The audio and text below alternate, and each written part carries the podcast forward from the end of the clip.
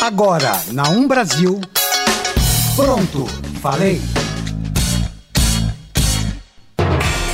Mais uma declaração polêmica do presidente Jair Bolsonaro.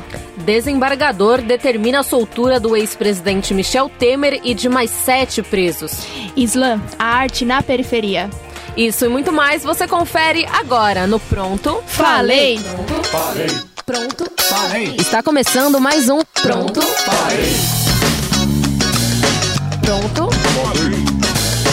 Pronto Pronto Falei.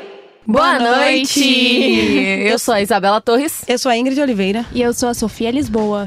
Está aqui de volta com o quadro fixo agora. A Sofia terá. A gente ainda não tem o nome do quadro, mas ela vai decidir, eu juro. Aceitamos sugestões de vocês. Aceitamos Aí, sugestões. gente, mande pra gente. E mais uma favor. semana, mais uma polêmica, Só pra variar. mais uma notícia quente. Ah, e pra quem assiste a gente pela live, não esqueçam de acompanhar o programa também pela Rádio 1 Brasil a partir das 21 horas. A gente sempre deixa o link na descrição do vídeo. E pra quem está ouvindo a gente pela Rádio 1 Brasil, nós transmitimos o programa ao vivo através do Facebook, toda terça-feira a partir das 18 horas. Inclusive, vocês podem mandar sugestões nas nossas redes sociais. É isso. Vamos começar com a família que a gente adora, os Kardashians brasileiros. O porta-voz da Presidência da República, Otávio Rego Barros, afirmou nesta segunda-feira, dia 25, que o presidente Jair Bolsonaro determinou ao Ministério da Defesa que faça as comemorações devidas pelos 55 anos do golpe que deu início a uma ditadura militar no Brasil. O golpe que tirou o então presidente João Goulart ocorreu dia 31 de março de 1964. Iniciou-se uma ditadura que durou 21 anos. No período, não houve eleição direta para o presidente. O Congresso Nacional foi fechado, mandatos foram cassados e houve censura à imprensa, tortura, é, tortura aos opositores e tudo que a gente já está cansado de saber. No entanto, o presidente brasileiro Jair Bolsonaro não considera o golpe militar uma ditadura e sim um regime de autoridade. Eu vou soltar o áudio para vocês agora de que o ministro, o, o relator da, pre- da presidência, ele afirma o que o Bolsonaro contou para ele. O presidente não considera 31 de março de 1964 golpe militar. Ele considera que a sociedade reunida e percebendo o perigo que o país estava vivenciando naquele momento, juntou-se civis e militares e nós conseguimos recuperar e recolocar o nosso país num rumo que, salvo melhor juízo, se isso não tivesse ocorrido, hoje nós estaríamos tendo algum tipo de governo aqui que não seria bom para ninguém. Vale lembrar quando o então deputado votou a favor do impeachment da presidente Dilma, o Bolsonaro ele homenageou em plenário o coronel Alberto Brilhante Ustras, reconhecido pela Justiça de São Paulo como torturador durante o regime militar. Para o Bolsonaro, o Ustra é um herói brasileiro. Inclusive, ele falou, eu lembro muito bem dessa declaração, que ele guardava um livro do, do, Ustra, Ustra. na cabeceira da cama dele, como inspiração. Gente, isso é assustador. Foi, foi o que ele divulgou, né, no Roda Viva, quando no final eles sempre falam assim, ah, que livro você tem é, para passar, indicar. pra indicar pra quem estiver assistindo a gente. Ele falou do livro do Ustra, tá, gente? Sem contar nas inúmeras declarações dele sem o menor fundamento, falando que a economia no Brasil na época da ditadura militar era excelente, maravilhosa, sendo que não, não gente, foi. mas não era ele A- mesmo que não entendia de política? Não, a- a pior- de economia. De economia? A pior parte não é nem essa. A pior parte é quando a gente tá num período que ele condena a ditadura da Venezuela e aí ele é, aplaude a ditadura do Brasil. Ditadura é ditadura, indiferente se for de direita ou de esquerda. A di- E a de ditadura, pode. e a ditadura da Venezuela é uma ditadura militar também. Exatamente. Então, eu acho que o Bolsonaro, ele não, não soube, né, escrever uma nova história diferente e ele quer relembrar a história antiga. Se ele considera ditadura ou não, é um particular dele, mas o que a gente não pode apagar são os fatos. Inclusive, segundo a Comissão de Verdade, 434 pessoas foram mortas pelo regime ou desapareceram nesse período e somente 33 corpos foram localizados. Ou seja, ele não tem como apagar a história uhum. e não é, não é porque ele é presidente da República hoje que ele pode falar o que ele quer ocorreu presos políticos crianças. Crianças mesmo, eu não tô falando de criança assim, adolescente de 17, 16 anos. Presos políticos de 3 anos, com registros como presos políticos. Exatamente. E segundo o porta-voz da presidência, o Otávio Rego Barros, é, quando questionado sobre o que seriam as devidas comemorações, ele disse que depende de cada quartel e que seja silenciosa uhum. ou como eles acharem melhor. O que, o que acontece é que as pessoas estão contra isso, estão levantando hashtags aí no Twitter, no Facebook de ditadura nunca mais. E tem gente que. Está se, a favor. Que está a favor. Que se o Bolsonaro passar, eles vão lamber o chão, porque. Enfim. Que é o mas, mito. É, o que a gente sabe é que a ditadura não é uma coisa boa. Indiferente se ela foi de esquerda, de direita, qualquer regime ditatorial é horrível, porque mata pessoas. Não, e é incrível de. É os números, né, que mostram que 400 e poucas pessoas desapareceram na época da ditadura, né? Provavelmente uhum, todos foram mortos. E apenas 30, cerca de 30 pessoas foram. descobriram onde. 33 pessoas 30, só. É, descobriram foram... onde estava enterrado. É, é, complicado quando a gente pensa nisso. E tem até um livro que conta a história sobre um, guerrilheiro, um guerrilheiro que é o livro Cova 312, que é uma jornalista. Ela foi uhum. fazer um livro reportagem, na verdade ela foi pesquisar mais sobre o tema. E ela acabou descobrindo a cova desse guerrilheiro que até então, para a família, não tinha mais esperança de encontrar o corpo do filho. Né, do filho, do parente. Uhum.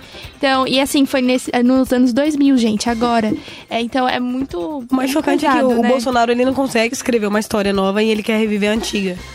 Mas, como a gente cansa de dizer, é quem um... vive de passado é museu. É um absurdo. E para os senhores, as senhoras que estão aplaudindo as declarações do presidente referente à ditadura militar, lembre-se que se a gente estivesse vivendo numa ditadura, você não poderia estar nas redes sociais espalhando a sua opinião, a Deus dará, como forma de como forma de liberdade de expressão, porque essa coisa não existia. E não existe em ditadura. A China é prova disso, a Coreia do Norte é prova disso.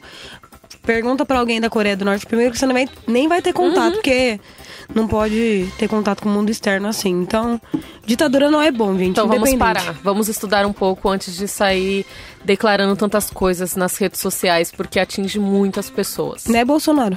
Né? e agora, continuando o assunto de política, porque a gente gosta muito, e continuando no mesmo assunto, sobre mais declarações polêmicas, mas dessa vez não é sobre. Não é sobre, não. Não, não é... veio do Bolsonaro. Não veio do Bolsonaro, é sobre mas ele com certeza. Sendo. É. A deputada federal Joyce Helseman, do PSL, líder do governo no Congresso Nacional, publicou em suas redes sociais comemorações sobre a decisão do presidente Jair Bolsonaro em celebrar o tal golpe militar de 1964.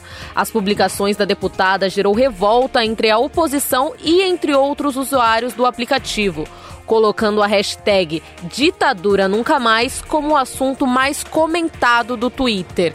A Joyce Helsman é famosa também pelas declarações polêmicas. polêmicas dela, né? Uhum. Ela é uma das seguidoras fiéis do Bolsonaro. Uma fã. O Bolsonaro falou, ela assina embaixo. Uma fã. Se o Bolsonaro falar para ela, homens têm que sim ter mais direito que as mulheres porque eles não engravidam, ela vai falar, verdade, capitão. Parabéns, você está certíssimo. Vamos bater continência. É, gente, não... Não dá, ela, ela aplaudiu junto. É, é o mesmo caso, ela aplaudiu junto Exatamente. a comemoração dele falando que é uma coisa certa mesmo, que e eles não tratam como golpe, né? É, o, é o regime de 1964. Contradizendo Bolsonaro... tudo que tá na história, né, Sim, gente? Uhum. É, vários, vários grupos de advogados, inclusive, é, se reuniram pra, para discutir isso e fizeram uma, uma contra, né? Contra isso mesmo. É, eles são contra essas comemorações porque a gente não, não celebra a morte das pessoas. Uhum. Entendeu? E é basicamente isso que o Bolsonaro quer dizer. Vamos comemorar o golpe? Não é assim que funciona. Uhum. A gente vê 21 anos de um período horrível que as pessoas não tinham liberdade para nada, que a gente não teve votação a presidência. Que a oposição era perseguida e a oposição é necessária para se manter uma democracia. Censura. Então a gente não pode. Se o Bolsonaro considera ou não ditadura, é um problema particular dele, mas que houve, de fato houve. houve. E outros países que, sem comparação em relação ao número de mortos, com certeza, mas que tiveram regimes em que morreram milhares de pessoas, no caso, por exemplo, do nazismo na Alemanha, do fascismo lá do, no, no Mussolini, do Mussolini fazer qualquer apologia a esse tipo de regime que aconteceu dentro desses países é crime, você é preso. E no Brasil, Sim. o nosso próprio presidente faz isso. E os filhos des, desfilam com, com camiseta do Brilhante Ustras, o coronel que mais torturou na ditadura. É um absurdo, deveria ser crime. É, é mas é, é isso que é o chocante. Ele, ele salda a ditadura paraguaia, ele salda a ditadura chilena, ele salda a ditadura brasileira, mas a ditadura da Venezuela é um absurdo para ele. A gente tem que combater com, com ela, com certeza, favor, junto com né? os Estados Unidos, que adora ajudar outros países a se reerguer e se tornar uma potência, como é, ele vai fazer com o Brasil. É, é complicado. Quando a gente vê, né, que a sociedade em si, não vamos generalizar assim, mas tem muita gente que comemora a morte de outras pessoas, né? A gente claro vê como, como a nossa sociedade está doente, né?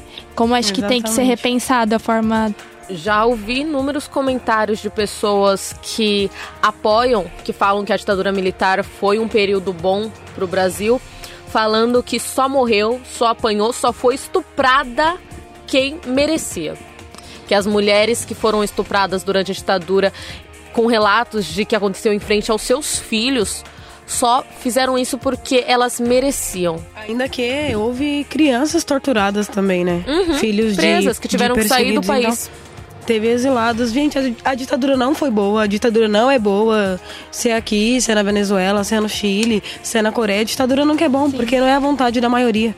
É, é assim, acho que as pessoas têm uma falsa ilusão, porque a grande maioria delas, por não ser militante, não tá dentro da política, vamos dizer assim, é, ativa, na época, é, passou meio que despercebido. Não sentiu Sim. tanto uhum. essa ditadura quanto uma pessoa que é mais. Que tava mais envolvida, envolvida é, dentro das universidades. Nem só isso, sim, mas, por exemplo, jornalistas foram perseguidos. É, é, gente, a gente cansou Músicos. de saber isso. A gente cansou de saber. É, to, é a total falta de liberdade de expressão. Uma ditadura não permite que você seja quem você quer. Indiferente da opinião da maioria, porque foi a maioria que elegeu o Bolsonaro. Aí, por exemplo, se ele quisesse implantar um regime militar no Brasil, falaria que é a opinião da maioria, porque foi a maioria que votou nele, mas é necessário que a minoria também seja ouvida e seja respeitada.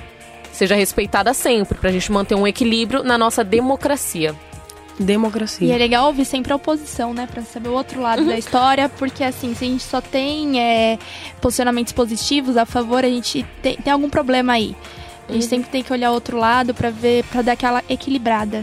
É, mas quando alguém defende ditadura, não, eu acho não, que eu acredito é, não, é que não tem outro lado, né? Não, não tem. E, e, a oposição é o lado que mais cobra, né? Que de qualquer governo, durante todo o governo petista, durante todo o mandato do Lula, o mandato da Dilma, houve a oposição para fazer a cobrança. É, eu Exatamente. acho que é o houve o é impeachment, é essa. houve o impeachment da Dilma pela oposição. A oposição ela é necessária, independente do governo que a gente está.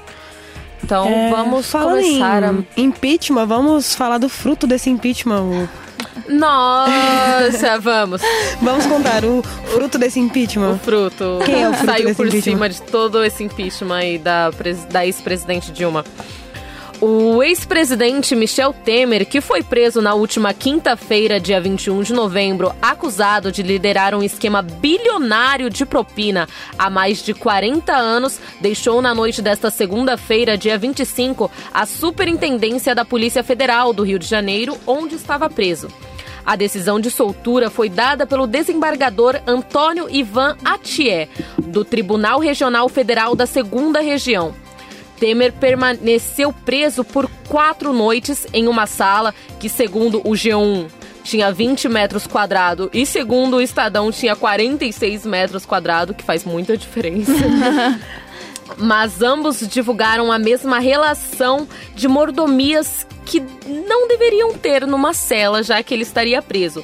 E entre elas estavam frigobar, ar-condicionado, televisão, coisas que a gente sabia que é óbvio, né? Provavelmente no, na cela do Lula também tem. Além de Temer, a decisão de soltura inclui mais sete presos que também foram indiciados pela Operação Lava Jato. Entre eles está o ex-ministro e ex-governador do Rio de Janeiro, Moreira Franco, e o Coronel Lima, que foi apontado como operador financeiro do suposto esquema criminoso comandado pelo ex-presidente. O Ministério Público Federal informou que vai recorrer. Eu acho que até demorou para ele ser solto. Você acha? Fiquei surpresa até com a prisão. É porque ele hum, falou, devem, devem ter falado, vamos deixar ele aqui passar uns dias Vamos aqui. causar um pouquinho Vamos na causar mídia. um pouquinho, Ele- é. Dorme aqui nesse hotel, Temer, um pouquinho, pra galera achar que você tá Ah, preso. Ar-condicionado, Frigobar.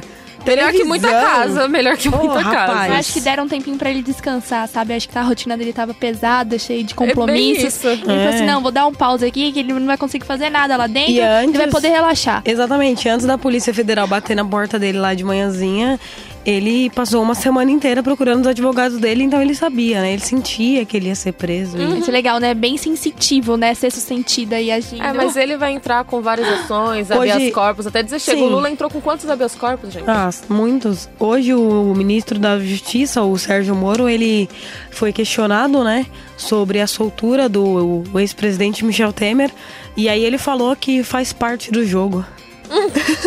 Tudo Realmente, faz parte do jogo, né? Tudo bem, faz Depende pra parte. que lado você tá jogando. Depende pra que lado você tá jogando. Pra que lado você tá torcendo. É por isso que a gente muitas tem coisas. laterais aí, direitos que... Que lado você tá envolvido também no meio, nunca se Exato. sabe. Inclusive, foi só o Temer sair da presidência que conseguiram dar continuidade, né? Às investigações contra ele. Porque eu lembro que na época que ele foi Foram ser investigado, a Carmen Lúcia foi tomar um chazinho na casa dele. E ela Exatamente. que ia abrir a investigação. Então, sabemos que Mas no é, Brasil temos privilégios. hoje, hoje político sem foro privilegiado não é ninguém, né? Bastou Uhum. o Temer perder o foro aí no terceiro mês, opa, vamos ser presos. O filho do Bolsonaro não usou o foro privilegiado para pausar as investigações contra o motorista? Exatamente. É, gente, Brasil. Brasil, quem sabe quando acabar o mandato, se bem que eles são deputados, senadores há tanto tempo, né? O Bolsonaro ficou quanto tempo sendo deputado? Exatamente. Vamos para um break rapidinho e a gente já volta. Você está ouvindo na Um Brasil. Pronto, falei. Voltamos com o Pronto Falei e a gente estava falando sobre a prisão do Michel, do Michel Temer, do ex-presidente, e sobre os foros privilegiados, que foi só acabar com o dele que conseguiu pelo menos uma continuidade na investigação. Ah, mas tem muita coisa aí ainda. O Michel Temer, ah, o Ministério Público vai recorrer. Isso é um dos nove processos quais eles estão respondendo. Então, a gente vai Mas ficar nesse ping-pong aí. 40 anos de uma organização criminosa bilionária. Ah, gente.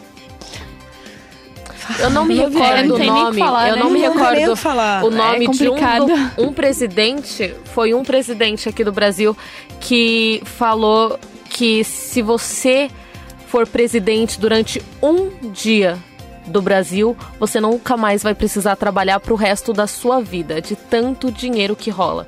O Bolsonaro mesmo já gastou um milhão do cartão Surreal. corporativo Mas o que, que é um milhão? pra eles. É O que, que é um milhão do Bolsonaro? Bem Uma outra Sabe? realidade, gente. Pra quem viveu 28 anos como deputado, o que, que é um milhão de reais? 28 anos como deputado sem fazer nada. É, sabe? E foi eleito. Nem é nem. Não. Gente, surreal. Ai, aí usa caneta Bic pra disfarçar, sabe?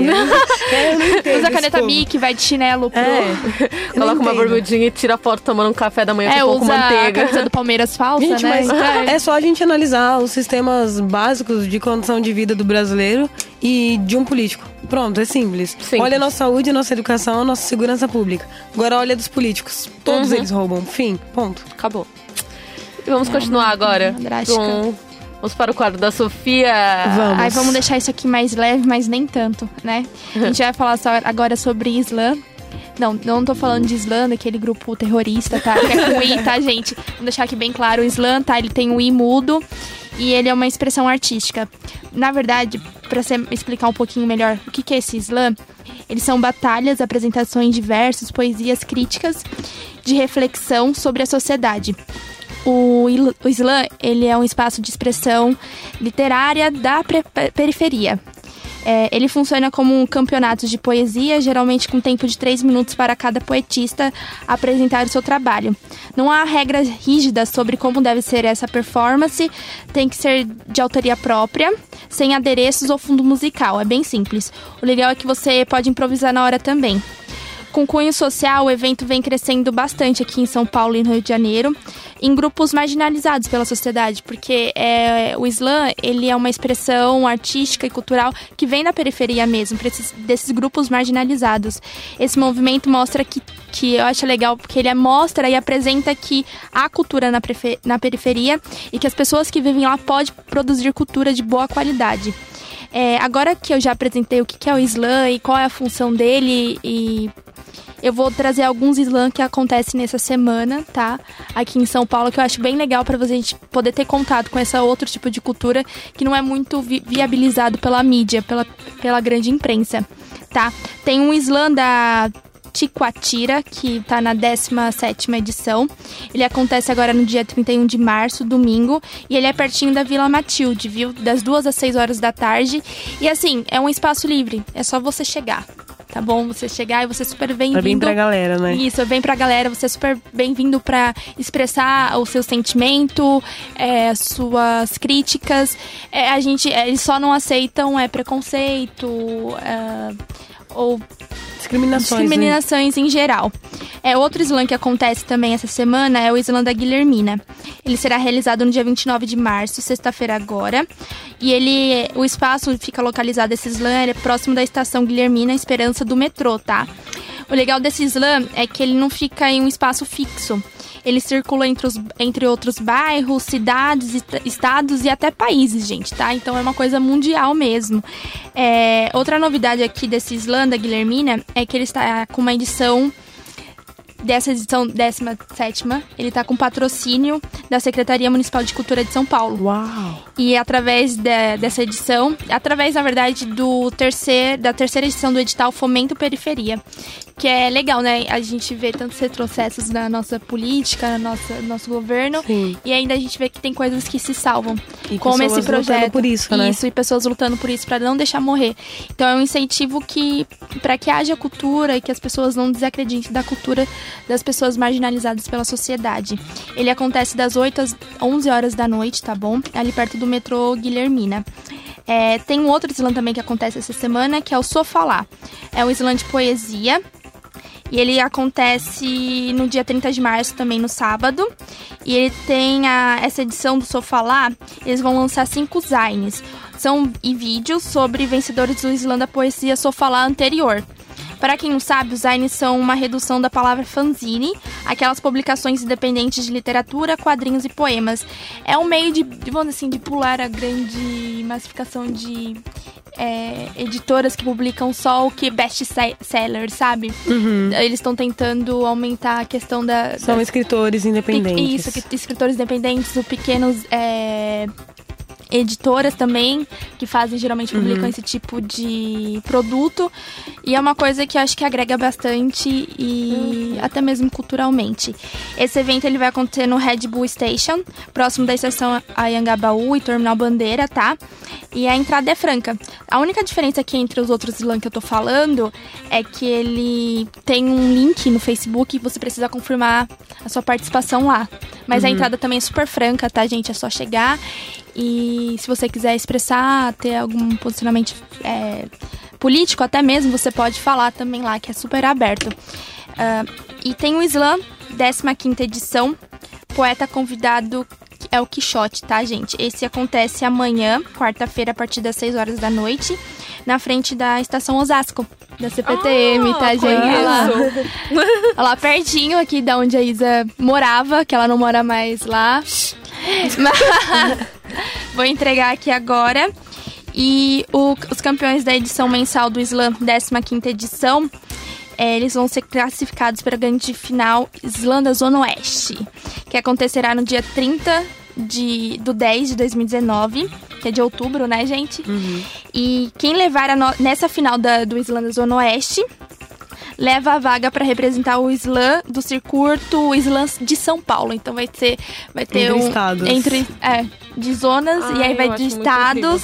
E aí depois, quem vence o slam de São Paulo garante o slam do Brasil, que vai pra competição, que é aí que você concorre com todos os estados, né? Os, os poetistas. Não, do Brasil. Então Ah, vai tá. ser os de vários. cidades e depois É. estados. Não, são Isso, os regi- regionais e depois os estaduais. Isso, na verdade são regiões aqui de São Paulo, aí depois vão eleger um de São Paulo, pra Aí um depois do ser- Rio. Isso. E fazer a competição. E pra E participar aí desses lá? depois, gente, depois disso vai ter o pra, pra representar o do Brasil no Brasil. mundo. Então, mas aí cada um vai fazer em uma língua e como é que os outros vão saber o que o outro tá Acho falando? que vai rolar a legendinha, gente. É. Porque não é uma competição, tipo, por exemplo, uma batalha de, de rap que você vai responder o outro. Frente a frente. Frente a Ah, frente. tá, você vai Você lá apresentar. prepara o seu Isso. trabalho. você Isso, você pode preparar também ou apresentar assim na hora. Fazer uma improvisação. Mas é assim, não tem um foco de você rebater o outro. Você vai apre- sim. apresentar o seu trabalho, o seu discurso que você criou, o seu poema. E, gente, pra vocês terem uma noção como que, que funciona essa, essa poesia falada, eu, vou, eu trouxe aqui pra vocês o um poema da Ingrid Martins. Ela é poeta e organizadora da Batalha de Rimas Is- Islã do Norte, que tem como objetivo a poesia falada, né? E também participa da organização da Batalha Dominação, que é um projeto voltado às mulheres dentro das batalhas da rua, um fortalecimento para a participação das mulheres nessas batalhas de Islã. É, ela vai fazer uma crítica nesse, nessa poesia falada que ela faz, uma crítica ao desemprego e ao preconceito na hora de contratação. Solta aí, Padovan. Eu visto minha melhor roupa para ser o que não sou. A sala de entrevista é um palco. A seguir começa o show.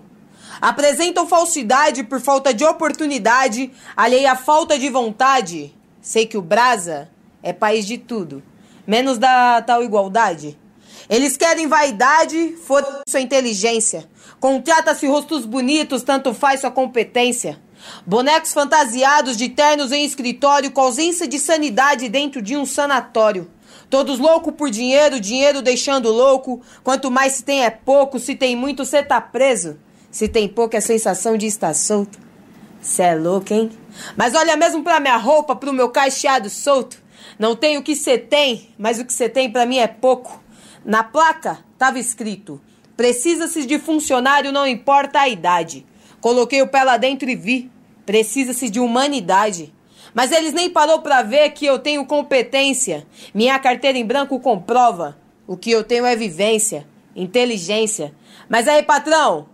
Aí, patrão? Obrigado pelas portas fechadas. Isso fez eu perceber que de vocês eu não preciso de nada. Se na sua empresa eu não posso trabalhar, certamente ela é pequena e meu trampo de grande porte ela não vai aguentar. Brasil. Ê, Brasil. O país do juramento. Ele jura que tem igualdade, jura que tem liberdade. Brasil, o país de todos. São Paulo. Cidade da oportunidade. Mas você já perguntou pra quem vem do norte se essa porra é verdade? Sou jovem, mas aprendi que ensino médio não é fundamental. Sou aprendiz do descaso, nessa matéria passei direto, sem repetir no final. Pra ser lixeiro, ensino médio pra ganhar mínimo mensal. Pra ser presidente, estudar até que série é essencial. Mas sem estudo de qualidade, sem emprego de verdade, sem emprego não sou bem vista, sou julgada perante sociedade. Mas tudo bem, ainda podemos ser servente de pedreiro, trabalhar de cabeleireiro, eles têm vaga de lixeiro, já vai aprendiz de pacoteiro, conclusão. Trabalhamos o ano inteiro para começar no vermelho no mês de janeiro? É cômico, irônico, mas é verdade. Para nós não se tem vaga, mas somos quem mais trabalhamos nessa cidade, nesse país. Dinheiro controla tudo, aqui se paga, aqui se faz, e na cidade do desemprego, nós tudo somos eternos aprendizes. Muito bom. Gostei. Tem uma noção curti. Social. É uma crítica Bem social, pesado. é bem pesado mesmo. E ele traz, ele, ela traz essa reflexão para várias questões, né? Não só o desemprego, é a forma que as pessoas são discriminadas na hora de fazer uma entrevista, mas ela abrange muito mais. A questão do Uhum, dinheiro sim. controla tudo. E o que é interessante desse, dessa forma de rap, de poesia, que é diferente das batalhas que a gente tá acostumado a ver. Porque lá em Osasco mesmo tem as batalhas da LED, que é de rap, que é de rima, que a garotada rima um contra o outro, não é? Sim, mas aí Tem- insultam um é, outro. Mas, tipo, não é só a. É, eles não fazem só esse cunho social, político. É mais uma brincadeira, Pessoal. mas que é uma arte deles também. Sim, que a é gente uma não forma pode, de arte. Não pode falar que não é. Sim. E é sensacional também, mas o Islã fiquei fascinada. Muito bom Mas- a- as críticas sociais e as formas como elas são colocadas, que, tipo. Ela coloca de uma forma que qualquer pessoa possa Sim. entender. E é, é, é o que ela tem dela, entendeu? É a vivência que ela traz. Exatamente. É muito, é muito bonito. Eu acho que chega até a mexer com a gente, porque é uma realidade que tá ali na porta. Talvez não pra você que tá ouvindo a gente, mas pra muita gente da periferia.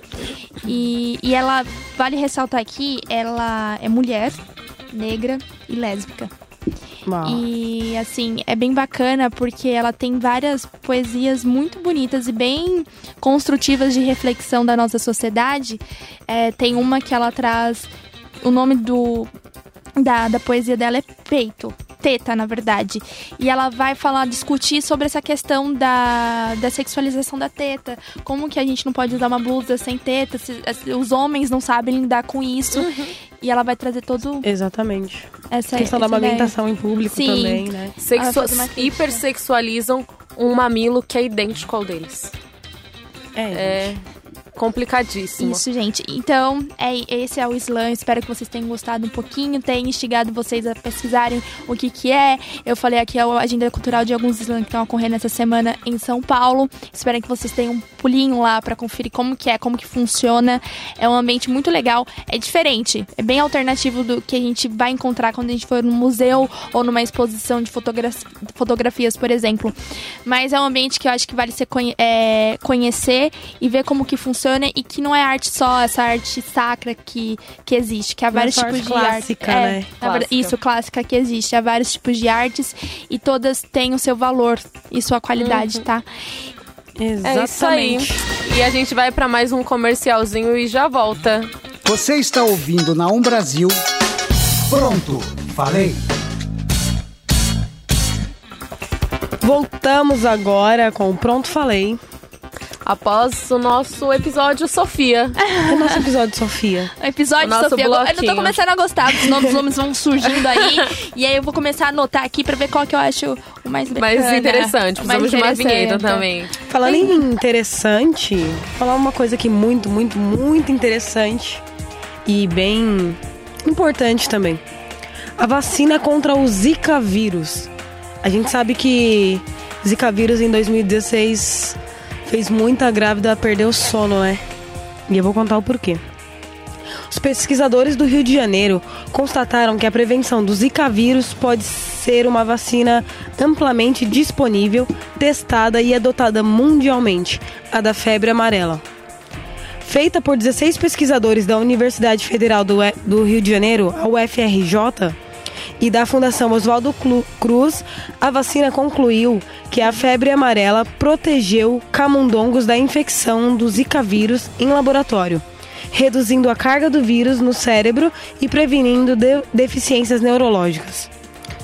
Apareceu como um colombo, diz Jefferson Lima da Silva, professor do Instituto de Bioquímica e Medicina da UFRJ, um dos coordenadores do estudo, referindo-se à expressão que descreve uma solução complexa que, depois de demonstrada, parece óbvia.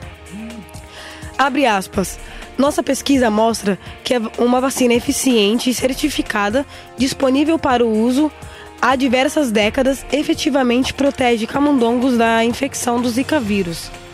O- diz o estudo publicado é, online, que ainda precisa passar pelo processo de revisão é, exigido pelos periódicos científicos e tem um trâmite demorado.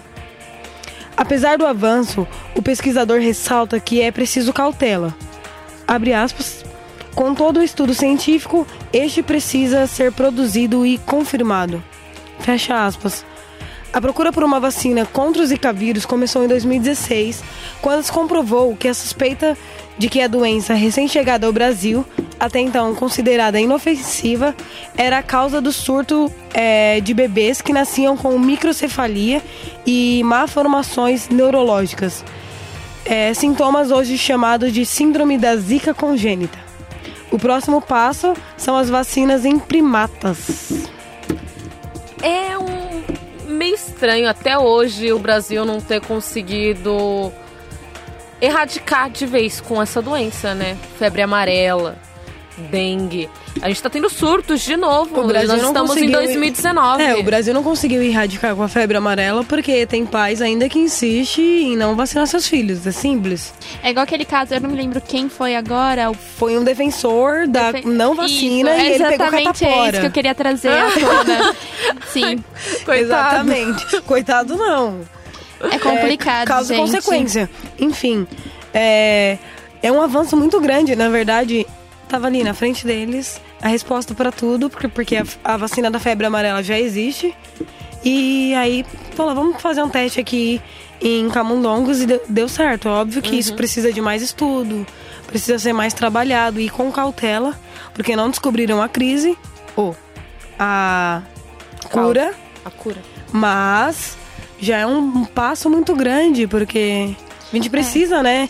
Nesse- principalmente Não, nesses períodos de chuva sim. do Brasil. E a gente tem que entender também que não é um imediatismo, né? Igual que a gente fala, ah, vamos, vamos, estamos trabalhando uma nova vacina e vai acontecer daqui seis meses. A gente trabalha com um tempo muito maior, porque há pesquisas, há testes e a gente não pode Uhum. testar é, de imediato em humanos. E aí entra Exato. outra crítica também, né? Que é o teste em animais.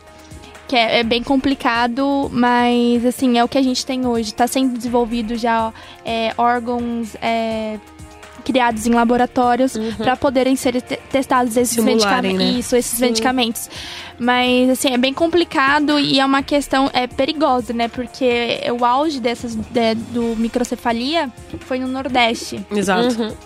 E é o lugar onde tem pouca assistência Médica. médica. Sim, mas essas doenças, elas surgem e vão embora do nada. Vocês lembram do ebola, a epidemia, que foi o surto todo mundo morrendo de medo e do nada você não ouvia mais falar.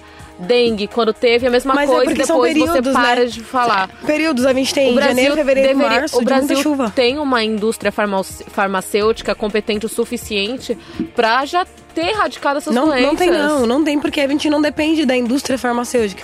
A É de gente depende dos vizinhos. Sim, só que, a não indústria farma- farmacêutica, ela ganha com Sim. as vacinas. Óbvio, mas não Então, se pra trata eles de é vacina. um pouco Não- vantajoso não acabar com a doença. Mas não, não se trata de vacina. Se trata de que, mesmo que as pessoas se vacinem, se os mosquitos continuarem proliferando Uhum. e, e. Então, mais vírus irão. Falta uma conscientização também. Além da vigilância, eh, vigilância, Vigilância sanitária, que o Estado muitas vezes não dá em várias Dá. regiões, ainda mais públicas.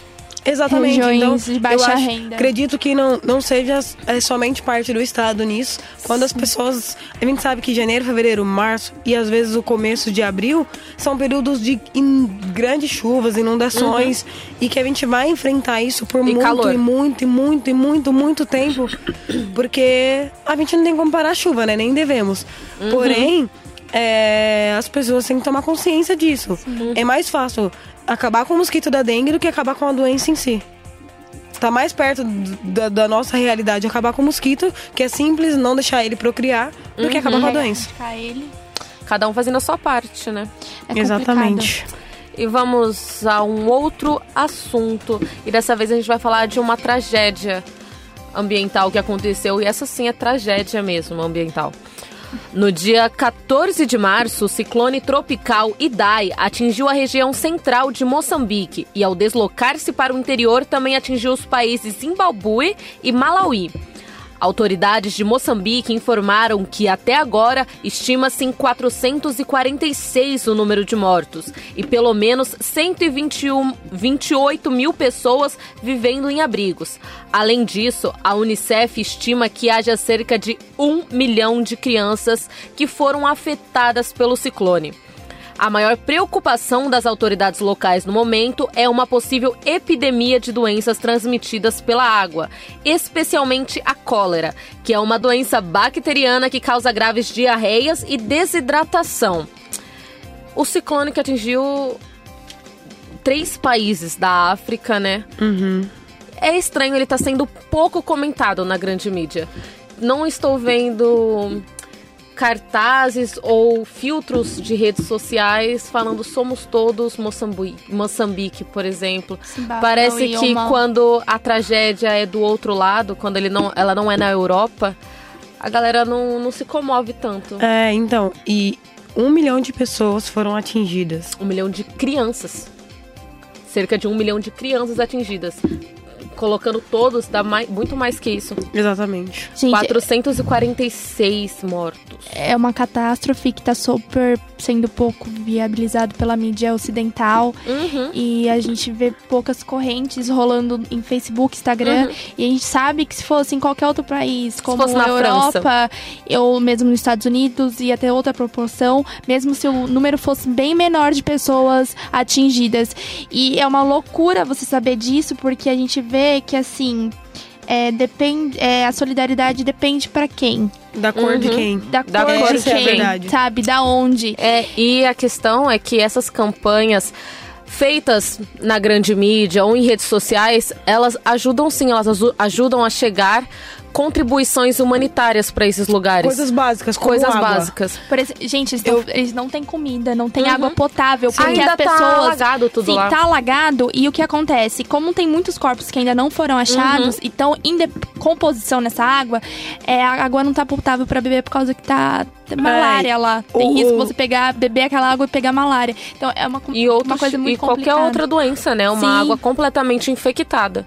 Exatamente. E, e é muito triste. Hoje eu assisti uma reportagem na Globo e eles falaram por telefone com médicos de lá, com que estão prestando ajuda humanitária lá, com moradores, porque eles falam português.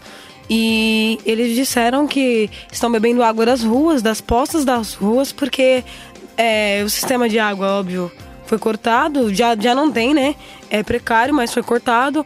O hospital que prestava apoio perdeu 40% do teto na, no, na passagem do ciclone.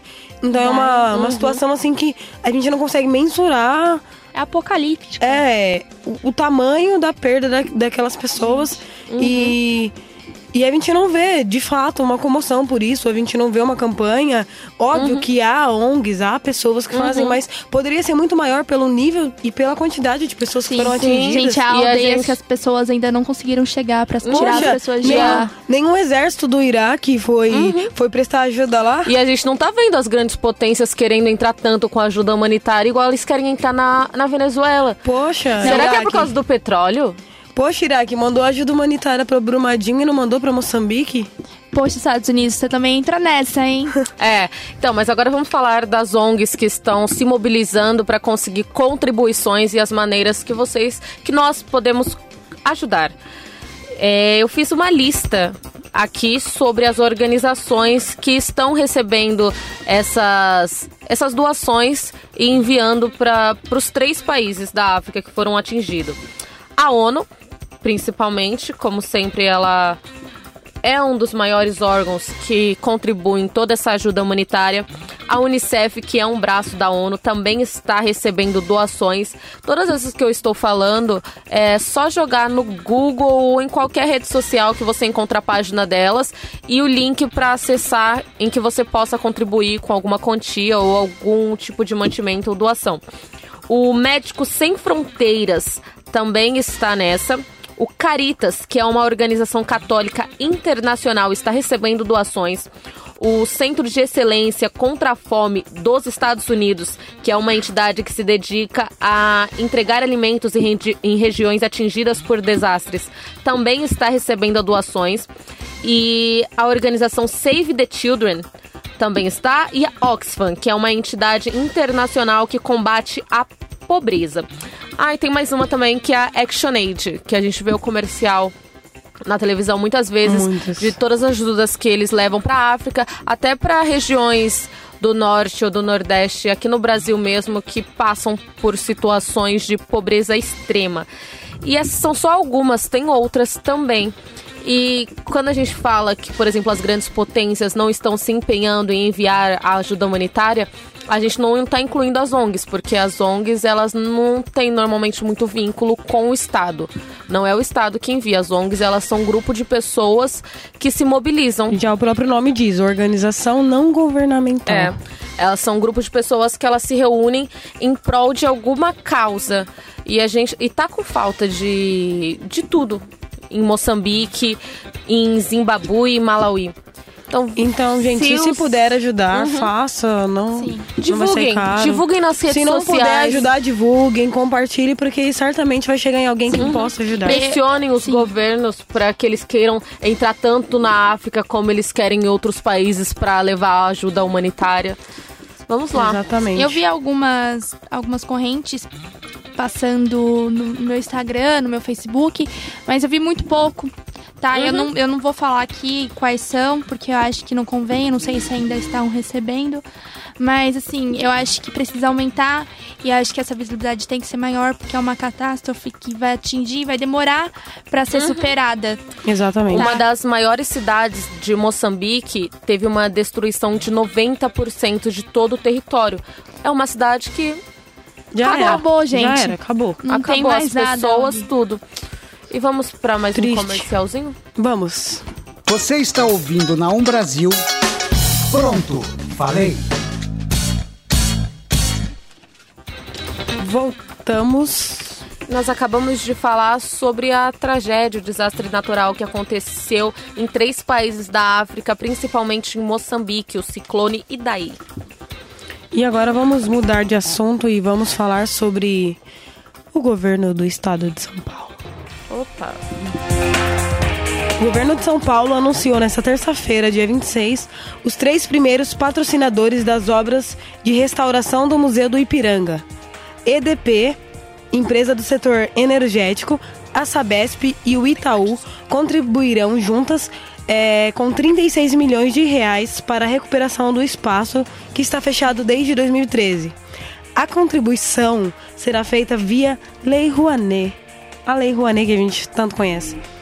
A previsão para a entrega e a reabertura do museu é em 2022, quando comemora-se o bicentenário da independência. O orçamento é de 160 milhões de reais e seria o orçamento do governo do estado de São Paulo, mas com a Lei Rouanet seria possível, já que a contribuição será de 50 milhões, ou seja, falta 14 milhões nesse meio. Com esses 36 milhões já garantidos por essas três empresas, a obra se inicia no dia 2 de maio. O João Dória, o governador do estado de São Paulo, ele conversou com o presidente da República porque ele disse que não teria como tirar esses 160 milhões para cobrir do governo do estado, do orçamento de São Paulo e muito menos do orçamento federal. Então ele pediu lá pro Bolsonaro, olha, dá uma revisadinha na Lei Rouanet e deixa Foi aí. tanta criticada pelo Tão criticada. Por, pelos dois. Sim, os dois passaram as campanhas inteiras falando sobre a Lei Rouanet. Que sustentava... Exatamente. Artistas vagabundos. E hoje, é, por meio da Lei Rouanet, é, eles vão conseguir 50 milhões de reais. Seria 20% do orçamento da, da obra. E mais outras inúmeras coisas. Hoje, a administração do museu é 100% estatal, então ela é de, do governo do estado de São Paulo, junto com a Universidade de São Paulo, a USP. E eles estão pensando, após a reabertura, em dividir essa administração, porque é um, um gasto muito alto. Ou seja, o Bolsonaro e o Dória criticaram a Lei Rouanet e hoje eles vão usar dela para as obras no estado de São Paulo. E é aquele ditado: feitiço virou contra o. É, e fica de informação também para para as pessoas que eram desinformadas quanto a isso, que acreditavam que acreditaram piamente em todas as campanhas políticas e acreditaram que a Lei Rouanet era uma coisa que distorceram Horrível. completamente, que, que era sustentava... dinheiro que sustentava projetos sem que sustentava projetos que não levariam a nada, por exemplo, eu já ouvi gente falando: "Ah, no Brasil não produz filme bom porque ele é patrocinado pela Lei Rouanet, Ou- então não sai do bolso deles, eles fazem qualquer artistas- coisa. Ou que artistas eram ricos por conta da lei da Rouanet. Lei Rouanet, eles não Então, trabalham, as imagina. pessoas, muita desinformação e no, no final das contas a lei Rouanet aí vai cobrir 20% dos gastos Vai reconstruir o museu do do museu que tá fechado desde 2013. Ou seja, seis anos aí vai ficar fechado mais três anos Pra reconstrução. para reconstrução. Com dinheiro da Lei Rouanet. Vamos lembrar isso sempre. Então vamos apoiar as causas, vamos apoiar os artistas, porque a arte e a cultura também é extremamente necessária, tanto quanto qualquer outra área que envolva política. Vocês se entretêm o tempo todo. Nós nos entretemos o tempo todo. Então vamos a um outro assunto. Lembra que semana passada eu falei pro Fernando, ai Fernando, por que, que você só fala de futebol no esporte? E aí ele falou, fala você de outra coisa. E ela trouxe. Pois eu vim aqui falar do Ai, que esporte que, eu linda! mais gosto no mundo. A seleção brasileira de ginástica artística feminina conquistou o ouro por equipes do DTB Pocal, evento amistoso tradicional e estratégico como preparação para o Mundial de Ginástica Artística, que acontecerá em outubro na Alemanha. A equipe formada por Flávia Saraiva, Jade Barbosa, Rebeca Andrade, Thaís Fidelis e Caroline Pedro conquistou o título inédito com 164.396 pontos, passando à frente de potências no esporte como a Rússia, que obteve 159.496 pontos, e a Holanda, que obteve 153.763 pontos. O destaque da competição foi a ginasta Rebeca Andrade, de apenas 19 anos, que inclusive volta de duas lesões. A jovem, que é considerada a promessa da ginástica brasileira, venceu em todos os aparelhos.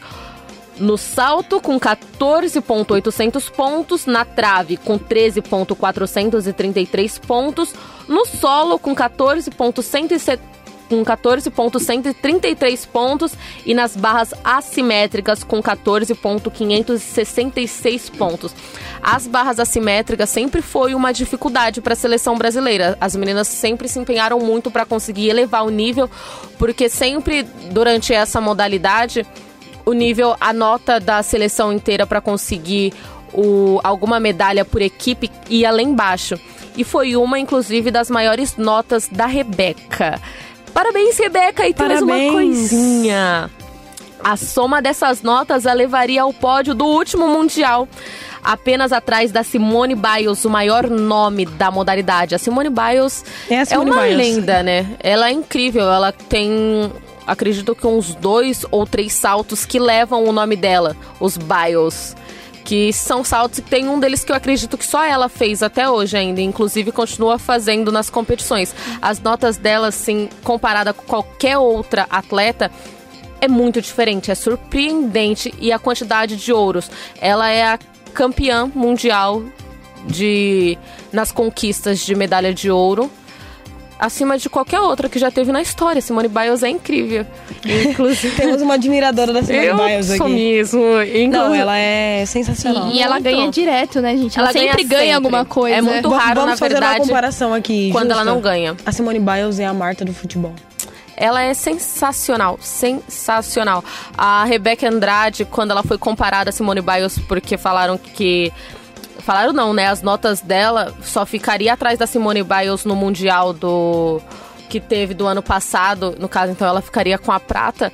Ela também ficou mega lisonjeada, Óbvio. porque acho que toda ginasta Sonha atualmente admira Simone Biles De longe, né? e torcemos para que a Rebeca conquiste todas as expectativas que ela tem, que seja até melhor que a Simone Biles. Porque ela é Também, gente, é uma menina de 19 anos que acabou de sair de duas lesões. Antes a promessa da ginástica ainda é, né? A Flávia Saraiva é incrível também. Era a Flavinha que ela tinha os maiores, as maiores notas, as maiores pontuações em todos os campeonatos.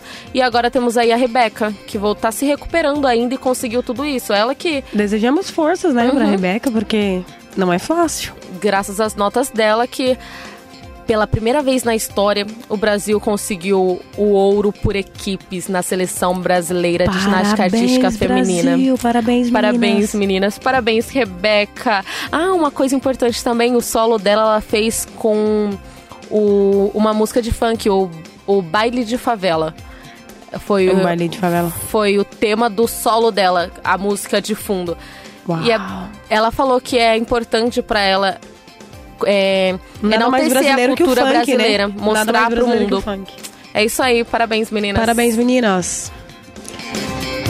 Vamos. Vamos falar de um assunto aqui que não é engraçado, mas é um assunto muito interessante. Imagina se todos os museus do mundo tivessem que devolver a arte colonial que foi saqueada. Imagina. Iam ficar sem obras Imagina. de arte. Imagina um museu, um museu que tem nos Estados Unidos de artes. Não só Africanas. eles, gente. Imagina não os só museus da Europa. Imagina o Museu do Louvre. O Louvre, por exemplo, Por exemplo. basicamente... É... Vou contar pra vocês aqui. Devolver tudo pra África. Mas No imagina. Brasil também, tá? O Ó. Brasil se inclui nessa. Esse passo já foi dado pela Holanda e pela França e abre um leque de discussões entre os países da Europa. O Rijksmuseum Museum de Amsterdã planeja devolver o espólio colonial do Sri Lanka e da Indonésia, peças que foram roubadas ou saqueadas. Esse ajuste de contas também está sendo praticado pela França. Em 2018, o presidente francês Emmanuel Macron abriu as portas para devolver dezenas de peças africanas expostas no museu do país. As obras devolvidas são do Mali, da Etiópia, Senegal, Camarões e Benin. E a negociação foi feita por meio de um relatório abrangente que defende a restituição artística. Essa mudança é inédita e contrasta com a atitude britânica, por exemplo. A Inglaterra e a Grécia têm um conflito no qual há anos a Grécia reivindica as peças de mármores e estátuas do Partenon de Atenas. Nessa batalha, os gregos não são os únicos que querem suas peças de volta. O Egito, Chile, Benin, Iraque e Turquia lutam para recuperar o seu patrimônio no centro de Londres. As petições são tantas que os, os britânicos iniciaram em 2018 uma série de palestras para explicar como muitas de suas artes chegaram à capital inglesa e que nem todo o acervo é resultado de saques. Um dos argumentos dos museus para não devolver as obras de artes a seus países de origem é o risco de deteriorização durante a viagem de volta e o questionamento sobre as nações na qual a na questão da conservação dessas obras. Imagina, Imagina. né, galera? Quantos museus que não iam acabar com isso. No, hum, eu sei que no- é um filme, né, galera? Mas no filme do Pantera Negra, lá do T'Challa, eles mostram em Nova York um museu de cultura afro com várias peças que foram tiradas do território africano e eles expõem lá como Exatamente. se sempre estivesse lá, né? É, o, eu entendo, porque, por exemplo, o porta-voz britânico, de cultura britânico, ele disse que é muito difícil o transporte dessas obras e que talvez esses países não conseguiriam manter é, Preservado. preservado esses acervos, porque, por exemplo, a Síria é, foi saqueada. A grande parte do acervo de obras sírias estão na Europa ali, né, em países do como a Inglaterra, como a França e etc. Só que eles alegam que, por exemplo, a Síria vive uma guerra hoje. Como que ela conseguiria manter esse acervo intacto? E eles dizem que a preservação das obras são de cunho social, então todos devem preservar obras de arte. Óbvio que entra dinheiro nisso também, e esses países não teriam como manter. E o Brasil acabou com toda a credibilidade que tinha em relação aos museus, né? Nós tivemos quantos fato. incêndios nos últimos anos? Sim, mas mesmo assim o Brasil conseguiu doações de museus da Alemanha, por exemplo. Mas aí fica o alerta, né? É, ainda nem todas as obras foram saqueadas no du- durante o período colonial, mas também há casos como, por exemplo, a, os nazistas que saquearam obras dos judeus. Então, tem todo esse porém. O fato é que é triste, né? E é interessante também porque se o Museu do Louvre, que fica na França, tivesse que devolver as obras, metade do acervo dele seria perdido, porque metade do, do museu são de obras africanas, tem obras brasileiras, tem obras de índios, na França não tem índio, enfim. é, fica aí o questionamento, né? Mas é, É. boa iniciativa da Holanda e da França de devolverem Parabéns. essas obras, Porque o reconhecimento é muito bom. Uhum. E os países também. Eu acho importante que as pessoas dos próprios países tenham acesso. Elas não precisam ir Exatamente. até os outros países pra, Pra poderem ver a história, a do história país. deles. Exatamente. E é isso. O Pronto Falei vai ficando por aqui.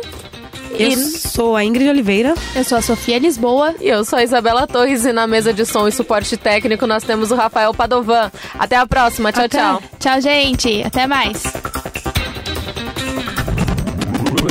Pronto? Falei. Você ouviu pela Um Brasil. Pronto, falei.